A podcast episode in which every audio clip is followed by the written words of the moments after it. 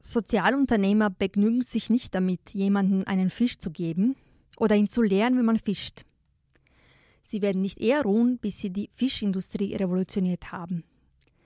Das ist ein Zitat von Bill Drayton, dem Gründer von Ashoka. Und was Ashoka ist, erklären wir später.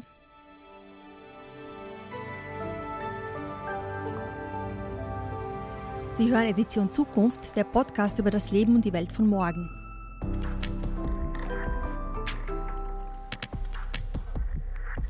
Mein Name ist Olivera Stajc und mir gegenüber steht die Sozialunternehmerin Walburga Fröhlich. Hallo, Frau Fröhlich. Hallo. Stellen Sie sich vielleicht selbst kurz vor. Also ich bin, was heute wichtig ist, eben eine dieser Sozialunternehmerinnen ich habe gemeinsam mit meinem Partner ein Sozialunternehmen gegründet. Das war im Jahr 2000. Da wussten wir noch nicht, dass wir ein Sozialunternehmen gegründet haben. Und wir beschäftigen uns mit der Frage, was kann man dafür tun, dass ähm, Menschen mit Behinderung und ohne Behinderung einfach gemeinsam arbeiten können, gemeinsam leben können, gemeinsam lernen können und das nicht nur als Bürde empfinden, sondern sogar Spaß dran haben. Außerdem sind Sie Vorstandsfrau eines Vereins Sena. Sagen Sie mir mal, was Sena ist. Gerne. Sena ist eben ein ganz neuer, junger Verein, nennt sich als Social Entrepreneurship Network Austria. Und das ist ein Verein von Menschen, von Menschen, die eben Sozialunternehmerinnen und Sozialunternehmer sind und sozusagen eine Grassroots-Bewegung, weil da geht es jetzt wirklich darum, dass wir unsere Interessen selbst vertreten und uns eben im Ökosystem für Sozialwirtschaft und Social Entrepreneurship äh, bewegen. Jetzt haben Sie äh, ein bisschen was darüber erzählt, was das eigentlich ist, Social Entrepreneurship. Ähm, und Sie haben das Zitat eingangs, eingangs, gehört, was ich vorgelesen habe von äh, Bill Drayton. Wie finden Sie seine Definition davon? Die hört sich ja relativ radikal an. Ja, ist sie auch. Also Bill Drayton hat sozusagen einen, einen Ausschnitt von Social Entrepreneurship äh, in seinem Fokus.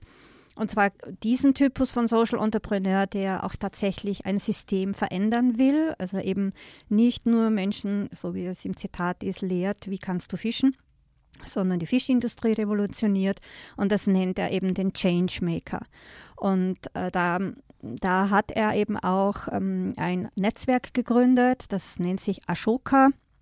Und dieses Netzwerk, das ist weltweit aktiv dieses Netzwerk will eben Menschen unterstützen, die eine Idee haben, wie man ein System wirklich verändern kann. Also die eben nicht nur sozusagen Pflaster picken, wie wir das oft so sehen, wenn es um soziale Probleme gibt, geht, sondern eine Idee haben, einen Hebel in der Hand haben und sagt, da verändert sich das System grundsätzlich und dann löst sich dieses Problem einfach auf eine ganz andere Art.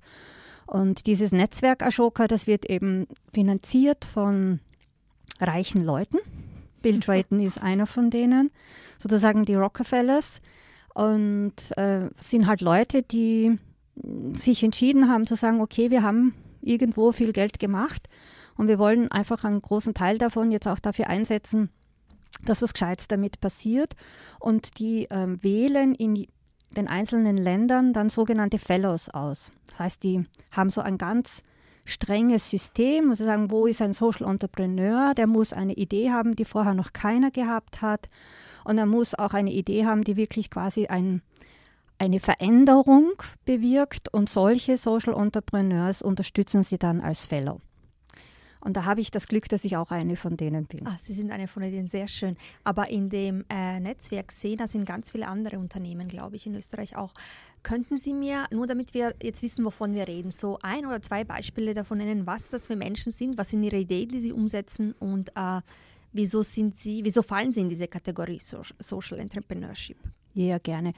Also Social Entrepreneurs, mal zuerst, das sind Menschen, das sind Frauen oder Männer oder irgendwas dazwischen oder wie auch immer, ähm, die ein gesellschaftliches Problem identifizieren und dieses Problem unternehmerisch angehen. Und das heißt jetzt nicht, es, das ist das einzig Mögliche, wie man ein Problem lösen kann, aber es ist eben auch eine Möglichkeit, ein Problem zu lösen. Und in unserem Netzwerk sind eben ganz, ganz viele solche Menschen, die eben ein Problem identifizieren. Sehr, sehr viele sehen eben jetzt gerade äh, Probleme auch im ökologischen Bereich, im Bereich ähm, Ressourcenschonung, Ressourcenwiederverwertung. Ähm, Beispiel das Gramm, wo es eben darum geht, völlig verpackungsfrei einkaufen zu können. oder eben auch Consultants-Unternehmen, die äh, beraten und unterstützen, wie ich ähm, energieeffizienter sein kann oder eben auch ähm, ein Social Business, wo es darum geht, ähm, Omas wieder zu aktivieren zum Kuchenbacken. Mhm. Also es ist einfach, es ist wirklich ein bunt, bunt gemischtes äh, Spektrum. Aber das Kern ist, es geht immer um ein gesellschaftliches Problem. Das kann ein ökologisches sein, das kann ein soziales sein, das kann aber auch jetzt aus der Wirtschaftsecke kommen. Und dieses Problem wird eben also in, unternehmerisch angegangen. Stichwort unternehmerisch. Ähm, das heißt, Sie wollen auch Geld verdienen? Ähm, ja, also jedenfalls wollen wir Geld verdienen, um unser Business auch nachhaltig finanzieren zu können. Vielleicht hole ich ein bisschen aus. Also wenn man ein Problem identifiziert, also nehmen wir als Beispiel her behinderte Menschen ähm, es gibt ganz, ganz eine hohe Arbeitslosenrate von behinderten Menschen. Viele behinderte Menschen finden keinen Arbeitsplatz. Und jetzt habe ich verschiedene Wege, wie ich dieses Problem lösen kann. Also der Staat beispielsweise hat seine Wege. Also der kann für gute Rahmenbedingungen sorgen, der kann Förderungen entwickeln, der kann Beratungsmaßnahmen anbieten. Dann gibt es Interessenvertretungen die eben laut schreien, die eben dann auch immer wieder deutlich machen können, äh, hey, worum geht es denn da und wir haben Potenziale etc. Dann gibt es NGOs, die verschiedenste unterstützende Maßnahmen haben und dann gibt es eben vielleicht den einen oder anderen Sozialunternehmerin, der dann eine Dienstleistung oder ein Produkt erfindet, mit dem behinderte Menschen Arbeit finden und wo sie dann ihr Geld verdienen können. Und so gibt es eben diese unterschiedlichen Wege und Ansätze, wie man ein Problem lösen kann.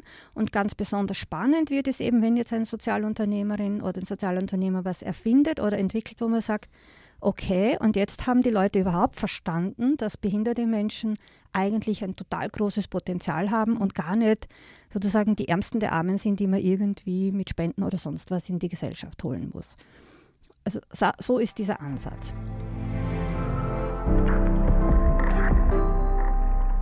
Jetzt haben Sie, glaube ich, an diesem Beispiel ziemlich gut erklärt, wo sich in diesem ganzen gesellschaftlichen Gefüge eigentlich Ihre Art von Unternehmen befindet. Ähm, ist das in Österreich eigentlich was Neues? Gab es das schon immer? Sozialunternehmerinnen gab es immer schon. Ich will auch eins noch ganz kurz sagen, weil das immer wieder so gemixt wird. Es gibt auch immer schon soziale Unternehmerinnen. Das ist was anderes. Also es gibt immer schon Unternehmer mit einem sozialen Gewissen oder mit, einer, mit einem sozialen Impetus. Aber Sozialunternehmer, das sind eben Leute, deren Businesskern die Lösung eines sozialen Problems ist. Und solche gab es immer schon. Es gibt ja aktuell gerade diese ähm, Kampagne von der Erste Bank zum Thema Sparkasse. Also das, das war einfach ganz klar am Anfang mal ein soziales Problem oder ein gesellschaftliches Problem, das unternehmerisch gelöst wurde. Ja. Das heißt, wir haben da eine, eine Riesenbank inzwischen, die eigentlich entstanden ist. Äh, als damals noch nicht so benannt, aber eigentlich als Löser eines großen sozialen Problems, nämlich damals Armut und, genau. und wenig Kapital. Und genau, ja. eben dass dann quasi der normale Mensch keinen Zugang hatte zu Kapital. Ja. Zu Kapital, genau. Mhm. Äh, ich habe gestern, weil ich ein bisschen geschaut habe, so quasi, wo sind die Ursprünge davon? Ursprung, ich habe gestern, weil ich geschaut habe, wo sind die Ursprünge davon, äh, bin ich drauf gekommen auf die Florence Nightingale, mhm. die oft genannt wird. Das war diese berühmte Krankenschwester, die im Krimkrieg äh, gepflegt hat. Und viele sagen, na ja, ist, ist so jemand äh, auch Sozialunternehmer? Also der also vielleicht war sie keine Sozialunternehmerin, aber eine Changemakerin. Und das ist eben immer so, wo, wo schaue ich jetzt gerade hin? Eine Changemakerin war sie in jedem Fall, weil sie hat es geschafft, diese Rolle des Pflegens, ähm, in diese mit einem anderen Status zu versehen, sodass eben dann plötzlich auch gutbürgerliche Damen ähm, das Pflegen als etwas Attraktives gesehen haben. Und so hat sie eben diesen Status ähm, ver verändert, ja, ein, ein, Change herbeigeführt. Und das ist ein schönes Beispiel für einen Changemaker. Nicht unbedingt für eine Sozialunternehmerin, weil sie hat jetzt sozusagen kein Business draus gemacht. Aber das ist nicht schlecht. Also, es gibt genau, einfach also unterschiedliche hat, Dinge. Ja. Sie hat, glaube ich, kein Geld damit verdient, aber was sie gemacht hat, ist eben eine, äh, eine neue Definition der Arbeit einfach genau. erschaffen. Genau. Also sie, insofern hat sie einen großen gesellschaftlichen Impact gehabt. So ist es. Stichwort Impact, das mhm. ist auch äh, so die Frage, äh, die sich immer aufdrängt, wenn man über soziales Unternehmertum redet. Wie misst man denn, ob sie genau das, was Sie mir vorhin erzählt haben, auch erfüllen? Und wann? Wann ja. ist es erreicht? Ja. Also es gibt da eben auch ähm, man redet einmal von Messen und einmal dann eben auch so von dieser Frage des überhaupt Indikatoren finden. Und viele Indikatoren kann man einfach nicht gut messen. Also wenn ich eben, ähm, ich gehe jetzt wieder zum Beispiel des behinderten Menschen, ähm, wenn ich ein Business äh, entwickelt habe, wo eben behinderte Menschen gute Arbeit finden, gutes Geld verdienen, dann gibt es da natürlich viel Wirkung. Ja? Also sowohl für die Menschen selber im Sinne, dass sie ähm, eigenständig über Geld äh, verfügen können, Selbstbewusstsein, äh, alles Mögliche. Man kann sich das ja auch gut vorstellen, was es für jemanden bedeutet, Arbeit zu haben. Und es gibt auch viel gesellschaftlichen Impact. Also ähm, zu, äh, zuvor das einfach Ersparnis äh, des Staates, ähm, die er sonst hätte für Beihilfen, zusätzlich Mehreinnahmen in das Sozialversicherungssystem, aber eben auch einen Impact auf dieser gesellschaftlichen Ebene, Diversität, ja, also dass einfach ähm, in Unternehmen auch möglicherweise innovativer werden, weil sie lernen, äh, mit unterschiedlichen Menschen umzugehen. Also da gibt es ganz viel. Und das alles zu messen, ist sehr, sehr schwer. Aber es gibt durchaus auch Ansätze. Es gibt eben zum Beispiel diese Social ähm, Return of Investment Berechnung. Mhm. Es gibt auf der Wiener Wirtschaftsuni ein eigenes, äh, ganzes Department, die sich da sehr intensiv damit beschäftigen. Also man kann schon, man kann sich oft vielleicht nur annähern, aber man kann durchaus Indikatoren äh, analysieren und ob man sie dann wirklich ganz äh, punktgenau so berechnen kann, dass ich sagen kann, ja, dieser Impact kommt jetzt nur von mir, das eher nein. Aber ich kann meistens sehr, sehr gut sehen, ob ich wirklich diesen Impact, äh, in diesen Impact hingehe oder ob ich eigentlich einen Zufallsimpact habe oder einen negativen Impact, was ja eben auch sehr oft die Frage ist im sozialen Bereich, ja, ob ich wirklich das erreiche, was ich erreichen will, oder ob ich eigentlich irgendwas anderes einfach betoniere damit. Ja. Kennen Sie ein Beispiel? Wir wollen ja nicht nur über Positives reden. Ein Beispiel, ähm, das in dieser Hinsicht schief gelaufen ist. Also also ich, ich mag jetzt kein Beispiel sagen, so, die haben das falsch mhm. gemacht mhm. oder so, aber ich kann einfach auch äh, sagen, dass es zum Beispiel eine sehr massive Diskussion zum Licht ins Dunkel gibt. Ja? Also wie, inwiefern Licht ins Dunkel tatsächlich zu einem positiven Bild auch ähm, beiträgt oder also wirklich äh, diesen Impact äh, erreicht, den es erreichen will und inwiefern im Licht ins Dunkel einfach durch die Art, wie man halt Spenden sammeln muss, weil man, weil man sonst die Leute ja nicht dazu kriegt, dass sie ihre Geldtasche zücken, ähm, ein Bild von behinderten Menschen ähm, festigt, das man eigentlich nicht haben will. Und da hat sich ja viel getan. Die Leute von Licht ins Dunkel sind sich dessen ja auch bewusst und, und arbeiten dran. Aber sozusagen dieses Grundproblem, Spenden, sammeln und äh, für Spenden sammeln muss ich immer das, ähm, diesen Menschen, der die Spende bekommen soll, quasi zu einem hilflosen Objekt machen. Dieses Grundproblem lässt sich nicht lösen. Aber ist, ich überlege jetzt, ob Licht ins Dunkel oder der ORF damit oder alle anderen, die daran beteiligt sind, tatsächlich Sozialunternehmer sind? Sind sie nicht unbedingt. Nicht unbedingt, Nein. aber es ist diese Art des Zugangs. Diese Art des Zugangs, ja. ja. Und ähm, das ist ja eben auch äh, viele Sozialunternehmer, also ich denke, was Sozialunternehmer eint, ist eben größtenteils so dieses Bild davon, dass es darum geht, Potenziale zu nutzen und dass auch äh, verschiedenst, also dass man einfach Schwächen oder Probleme ins Gegenteil umkehren kann und dass man eben Lösungen sucht, die dann letztlich ein auf Augenhöhe ähm, möglich machen und eben nicht ein für jemanden etwas tun, sondern mit jemanden etwas erreichen. Ja? Und das ist das, was halt viele Sozialunternehmer treibt.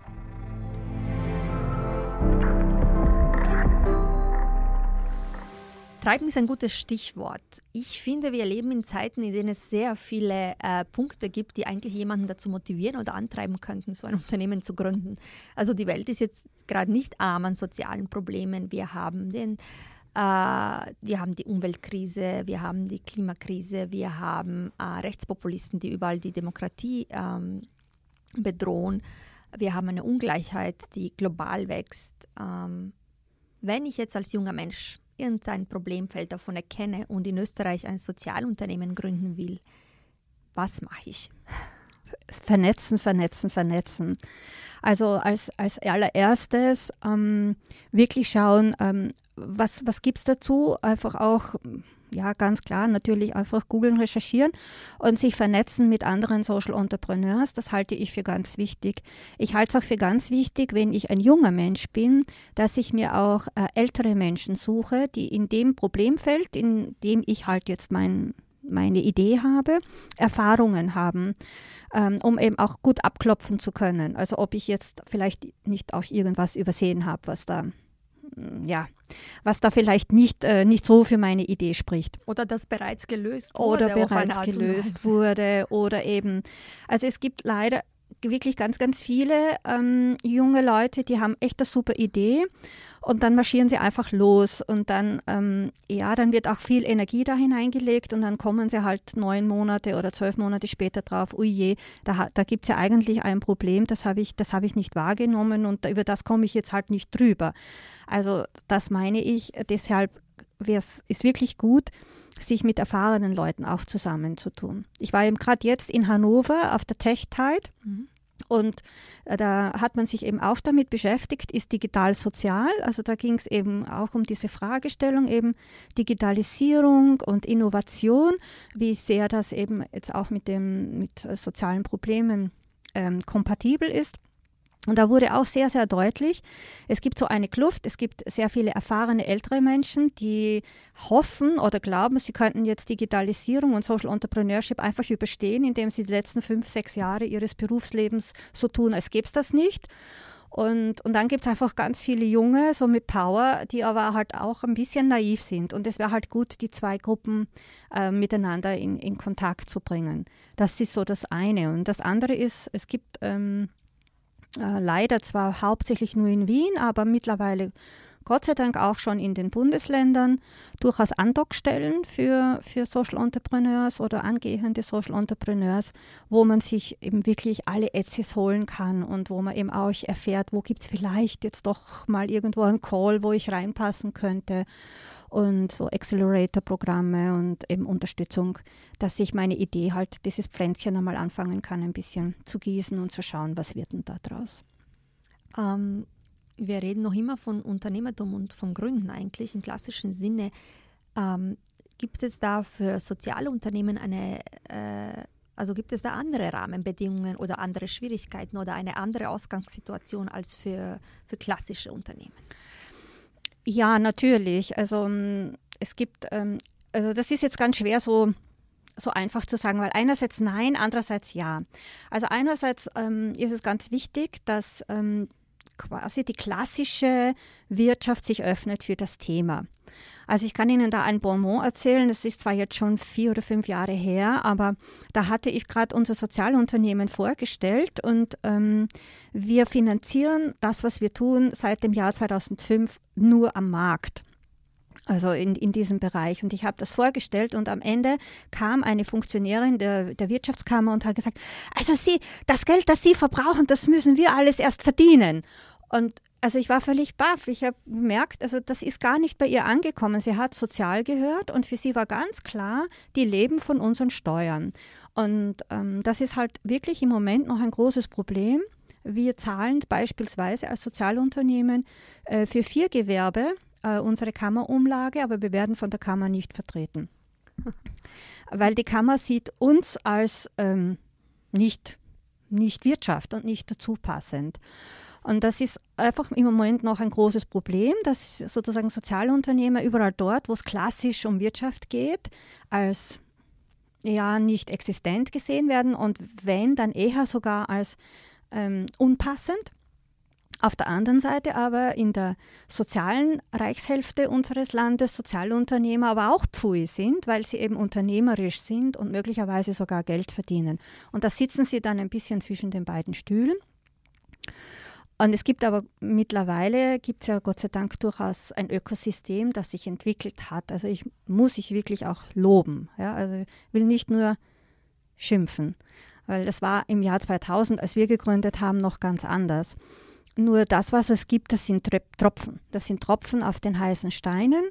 Und was es jedenfalls braucht, ist eben auch das Verständnis dafür, dass auch ein Sozialunternehmer nicht in einem Jahr seine Idee entwickeln und marktfähig machen kann.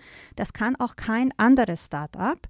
Also das ist einfach auch für andere Startups in jedem anderen Bereich auch der Fall, dass die drei, vier Jahre brauchen, bis ihr Produkt wirklich funktioniert. Und ein Sozialunternehmer hat oft oder eine Sozialunternehmerin hat oft noch das zusätzlich das Problem, dass überhaupt erst ein Markt entwickelt werden muss weil die Leute sich noch gar nicht vorstellen kann, dass man mit sowas Geld verdient. Und dann braucht es einfach Förderungen, die auch auf diese Mittelfristigkeit angelegt sind. Und die meisten, die wir jetzt haben, sind halt so, wenn es eine gibt, zwölf Monate, 15 Monate. Und dann, dann ist das Pflänzchen halt gerade aus der Erde draußen und dann ist es eigentlich, also dort ist der Punkt, wo ganz, ganz viele dann halt wieder scheitern. Weil sie entmutigt sind. Ja, und weil sie dann halt noch nicht so weit sind, sich dann also am Markt einfach noch nicht wirklich etabliert haben, sondern halt einen Prototypen haben, sehen, es könnte gehen, auf ganz viel Gegenwind stoßen in allen Ecken und Enden und keine Finanzierung mehr haben. Ähm, könnten Sie vielleicht aus diesen äh, Problemen oder Hürden, die Sie jetzt gerade ähm, aufgezählt haben, auch so ein paar Forderungen formulieren? Hm. Immerhin haben wir bald eine neue Regierung, genau. die auch Wirtschaftspolitik betreiben wird, hoffentlich. Genau, und, und Sena bemüht sich auch sehr, unsere Positionen hinzutragen und bietet sich auch an, allen, allen Verhandlern und Verhandlerinnen, also für Information. Also was wir jedenfalls wollen, ist, dass einfach Social Entrepreneurship wirklich verankert wird und dass Österreich sich auch, ähm, wie andere Länder das haben, Kroatien zum Beispiel, haben eine Strategie für Social Entrepreneurship. Ja? Also dass es eben nicht so ein Fleckerlteppich ist, von ab und zu tut halt wer was und ganz abhängig davon, ob es da Personen gibt in den, in den Förderagenturen oder im, in den Ministerien, die sich halt dafür interessieren, sondern dass es tatsächlich als Strategie verankert wird und dass österreichische Politik einfach wahrnimmt, dass Social Entrepreneurship tatsächlich ein Modell für die Zukunft ist. In Europa ist mittlerweile jede vierte Gründung ist ein Social Enterprise. Und ähm, das ist einfach ein, ein Bereich, der auch zu dem, wie unsere Gesellschaft im Moment gestaltet ist, ähm, absolut äh, Mehrwert hat weil es eine Möglichkeit ist, ähm, selbst aktiv zu werden, zivilgesellschaftlich aktiv zu werden und trotzdem eben und auch davon leben zu können, das nicht nur ehrenamtlich zu tun. Also da geht es uns darum, wirklich eine Strategie zu haben als, als Staat, sich gut zu überlegen, wo verankere ich das, ganz klar zu sehen, das hat mit Wirtschaft zu tun und eben nicht nur sozusagen in die Spenden oder soziale Ecke zu geben und ganz klar auch dafür zu sorgen, dass ähm, äh, Finanzierung möglich ist. Das kann man über Steuern machen, man kann eben Stiftungen äh, speziell begünstigen, die in Social Entrepreneurship investieren, man kann Social Impact Investoren äh, spezielle ähm, Angebote machen. Also das sind einfach auch so Dinge, äh, wo man sich halt als Staat überlegen kann, wo setze ich die Incentives dann eben, dass Menschen, die oder Unternehmen, die eben was dafür tun wollen, auch Möglichkeiten haben. Mhm. Jetzt haben Sie äh, Kroatien äh, für mich überraschenderweise als Best Practice Beispiel erwähnt. Ähm, hat das auch mit äh, äh, gewissen politischen Strukturen der Gesellschaften zu tun, ob soziales Unternehmertum ähm, blüht und Erfolg hat? Einfach äh, zum Beispiel, wenn es keine große soziale Absicherung gibt oder ähm, nicht so viel soziales Kapital vorhanden ist, dass einfach quasi aus purer Not äh, solche Unternehmen gegründet werden oder einfach weil der Bedarf auf, äh, auch so groß ist, was, was man sich für ein ehemaliges Übergangsland wie Kroatien gut vorstellen könnte zum Beispiel. Ich muss Ihnen ehrlich, also man kann sich das vorstellen. Ich ja. muss Ihnen aber ehrlich sagen, ich, ich habe es nicht analysiert. Also mhm. ich bin, ich kann es Ihnen nicht jetzt wirklich evidenzbasiert sagen. Was ich schon weiß, ist, dass Staaten wie Österreich, die einen sehr stark wohlfahrtsstaatlichen Ansatz haben, da Probleme haben. Ähm, weil also es gibt einfach Staaten, die haben einen stark menschenrechtlichen und äh, Ansatz in Richtung Chancengleichheit und jetzt ganz platt äh, gibt den Menschen die Chance, damit sie sich dann eben selbst ihr Leben richten Und es gibt halt Staaten wie Österreich und auch die nordischen Staaten, die sind sehr, sehr stark. Eben der Staat ist sozusagen die nährende Mutter oder der gute Vater für alle. Und das äh, ist nicht unbedingt jetzt förderlich für Social Entrepreneurship. Ja, Im Gegenteil. Also das ist eben, spüren wir halt auch. Das sind halt Staaten, wo der Staat das dann oft auch als Angriff empfindet, wo quasi, oh, da kommt jetzt jemand und sagt, das, was wir machen, ist nicht gut. Ja. Und sozusagen da schon also die erste Hürde auch ist, ähm, darf man überhaupt ein Problem identifizieren, das eigentlich genuin staatlich ähm, verantwortet wird. Und dann im, im, nächsten Schritt eben darf man äh, mit der Lösung so gesellschaftlicher Probleme überhaupt Geld verdienen. Also das ist bei uns sicher ganz, ganz ähm, gefährlich und, und tabuisiert. Und, und daher eben haben wir hier auch ein größeres Problem als andere Länder, die da nicht ganz so wohlfahrtsstaatlich optimal organisiert sind. Wollen Sie dem Staat äh, äh, seine Aufgaben wegnehmen oder wollen Sie es besser machen? Weder noch. Sondern, also wir möchten, wir sehen den Staat als absolut ähm, notwendig für die Gestaltung der Rahmenbedingungen und der Staat muss sich eben sehr, sehr gut überlegen, ähm, wie gestalte ich die Rahmenbedingungen so, dass unsere Gesellschaft auch in, in 50, in 100 Jahren, wenn es einfach ganz, ganz viele alte Menschen gibt, nur mehr wenige junge Menschen gibt, wenn es ganz viele Arbeitsfelder nicht mehr gibt, äh, weil es digitalisiert ist, alles Mögliche. Wie gestalte ich da die Rahmenbedingungen so, dass die Leute, die eine Idee haben, die was machen wollen, möglichst wenig daran gehindert werden? Und ähm, jetzt ist es halt manchmal so, dass der Staat sich mehr auch in der Verantwortung fühlt, selbst zu tun. Das, glaube ich, kann er sich auf Sicht nicht mehr leisten. Also wir kriegen einfach jeden Tag gesagt, dass ähm, wir sparen müssen und dass das einfach das alles nicht mehr geht. Und oft wird aber dann an den falschen Ecken und Enden gespart, also aus unserer Sicht. Und mein Bild wäre eben nicht dem Staat was wegzunehmen und mein Bild wäre auch nicht es besser zu machen als der Staat, sondern eine gute Synergie zu schaffen zwischen Interessenvertretung, zwischen NGOs, zwischen dem Staat, der eben für den Rahmen schafft und den Sozialunternehmen, die eben dort, wo das gut funktioniert, einfach ein bisschen reinpushen und, und da auch noch was produzieren können oder einfach was in, die, in Bewegung bringen können. Wieso und das ist so der Befund aller, die auf dieses Thema schauen. Wieso ist äh, soziales Unternehmertum ein, ein riesengroßes Zukunftsthema? Sie haben schon angeschnitten äh, in mehreren Punkten. Also Sozialunternehmertum ist aus, aus meiner Sicht ein, ein gutes Zukunftsthema, weil wir es uns erstens nicht mehr leisten können, äh, Unternehmertum so eng zu denken, wie wir es in den letzten 50 Jahren gedacht haben. Das ist das eine, weil wir einfach sehen, ähm, wenn wir Unternehmertum so denken, wie es war, dann fahren wir einfach damit an die Wand. Ähm, das Zweite ist, dass wir Innovation viel zu eng sehen. Also wir sehen im Moment Innovation eigentlich immer nur kombiniert mit Technologie und äh, Innovation nicht im Hinblick auf gesellschaftliche Innovation, auf, auf, die Lösung gesellschaftlicher Probleme. Und da ist eben Sozialunternehmertum äh, der Treiber dafür.